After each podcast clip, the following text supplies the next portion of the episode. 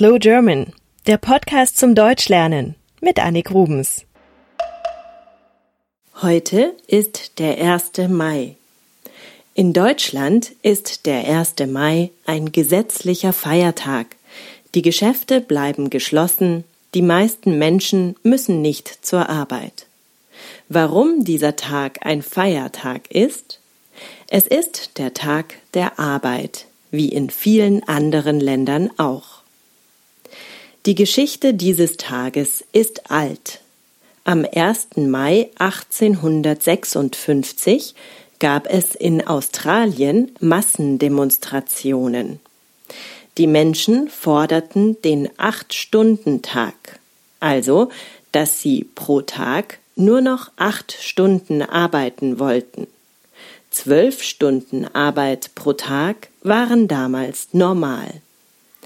1886 gab es wegen des gleichen Themas einen Streik in den USA auf dem Haymarket in Chicago. Demonstranten und Polizei kämpften gegeneinander, die Gewalt eskalierte. Eine Bombe tötete sieben Polizisten. Anschließend wurden bei Kämpfen 200 Arbeiter verletzt und einige getötet. Drei Jahre später wurde der 1. Mai als Kampftag der Arbeiterbewegung ausgerufen, um der Opfer zu gedenken. Wie sieht nun der 1. Mai in Deutschland aus? In Berlin, genauer gesagt im Stadtteil Kreuzberg, gibt es Straßenfeste und Demonstrationen. Oft kommt es dort zu Ausschreitungen und zu Gewalt. Die Nacht zum 1. Mai, also die Nacht vom 30. April auf den 1. Mai, wird Walpurgisnacht genannt. Walburga war eine Heilige aus England. Bei der Walpurgisnacht denkt man aber nicht an eine Heilige, sondern an Hexen. Angeblich feiern die Hexen in dieser Nacht ein Fest auf Bergen und Hügeln vor allem auf dem Blocksberg, der eigentlich Brocken heißt und im Harzgebirge liegt. In der Mainacht werden große Maifeuer entfacht, um die bösen Geister zu vertreiben. Dazu gibt es dann ein großes Fest, den Tanz in den Mai.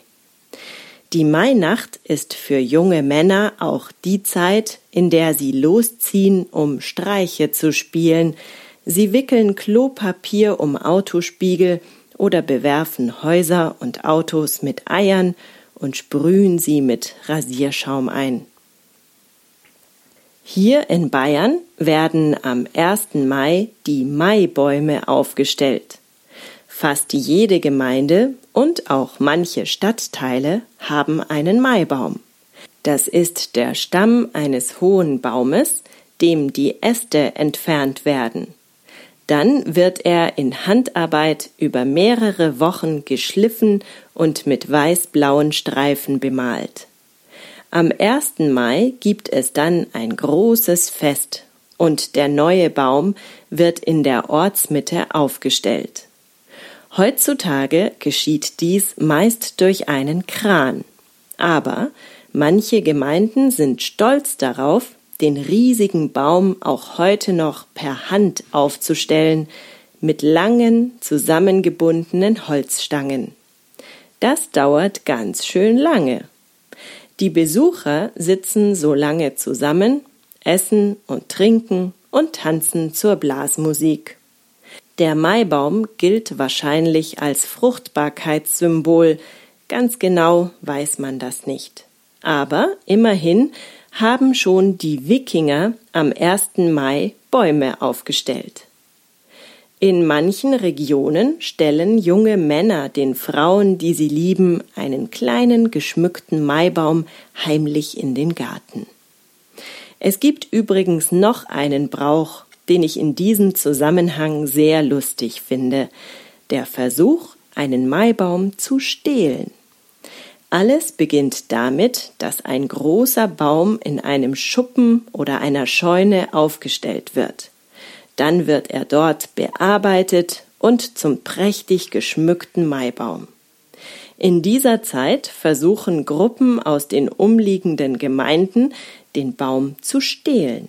Wenn sie es schaffen, müssen die Maibaumbesitzer meist Bier und Essen bezahlen, um ihren Baum wiederzubekommen.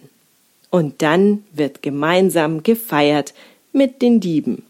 Damit der Baum also nicht geklaut werden kann, bewachen ihn die Menschen bei der sogenannten Maibaumwache.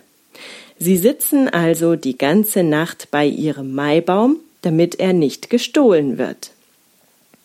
Und dennoch schaffen es schlaue Gruppen immer wieder, den riesigen Baum zu klauen. Ich wünsche euch jetzt einen schönen 1. Mai und gehe erstmal zu einer schönen Maifeier. Bis zum nächsten Mal, eure Annik. Das war's mit Slow German für heute. Bitte schaut vorbei auf slowgerman.com. Dort findet ihr eine Menge an weiterem Lernmaterial. Jeden Montag gibt es ein Sprichwort oder eine Redewendung. Jeden Dienstag eine neue Episode. Jeden Mittwoch ein Foto aus Deutschland. Und jeden Samstag eine Musikempfehlung. Das meiste auf Slow German ist kostenlos. Aber es gibt auch Premium-Content.